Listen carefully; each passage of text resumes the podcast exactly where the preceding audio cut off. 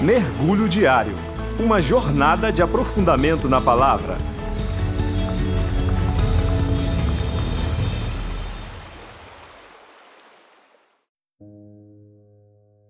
Olá, eu sou Janaína e hoje vamos mergulhar juntos no texto de Hebreus, capítulo 4, dos versos 14 ao 16, que diz: Tendo, pois, a Jesus, o Filho de Deus, como grande sumo sacerdote, que penetrou os céus, conservemos firme a nossa confissão. Porque não temos sumo sacerdote que não possa compadecer-se das nossas fraquezas. Antes foi ele tentado em todas as coisas, a nossa semelhança, mas sem pecado. Acheguemo-nos, portanto, confiadamente junto ao trono da graça, a fim de recebermos e acharmos graça para socorro em ocasião oportuna. Essa porção da carta aos Hebreus é um verdadeiro consolo ao nosso coração. O autor nos lembra algumas verdades que não podem nunca ser esquecidas. No início da carta, ele deixa bem claro a superioridade de Jesus em relação aos seres celestiais. E aqui ele nos lembra que Jesus é o nosso sumo sacerdote. É interessante lembrar o papel do sumo sacerdote no Antigo Testamento. No livro de Levítico fica bem claro a sua função de oferecer sacrifício para expiação dos pecados do povo. Funcionava da seguinte forma: uma vez ao ano ocorria o dia da expiação. Essa cerimônia tinha grande importância no calendário judaico.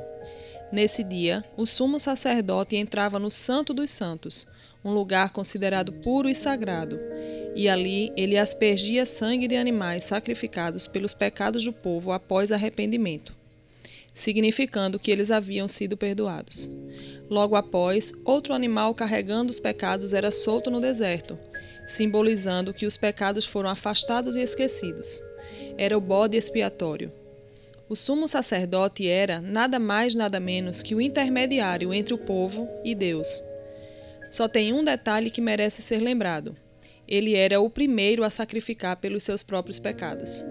Isso mostra a sua limitação e a necessidade de um sacerdote superior, perfeito e sem pecado. Dizer que Cristo é o nosso sumo sacerdote significa que ele é o único e eficiente mediador entre Deus e os homens. O fato dele ser perfeito confirma que ele levou somente os pecados da humanidade, uma vez que ele não tinha pecado algum. O Cordeiro de Deus morreu por todos definitivamente. O véu do santuário foi rasgado e hoje temos livre acesso ao Pai através do Filho e somos perdoados se simplesmente nos arrependermos. No verso 15, o autor nos lembra que Jesus se compadece de nós porque também foi tentado à nossa semelhança. Ele sentiu fome, sede, dor, tristeza, angústia, medo. Ele nos entende perfeitamente ele se identifica conosco.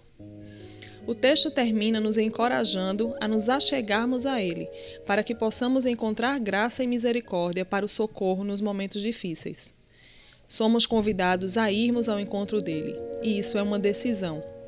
Quantas vezes ficamos inertes em meio aos problemas? Muitas vezes não temos nem forças para dar o primeiro passo. Ele nos chama a ir e confiar.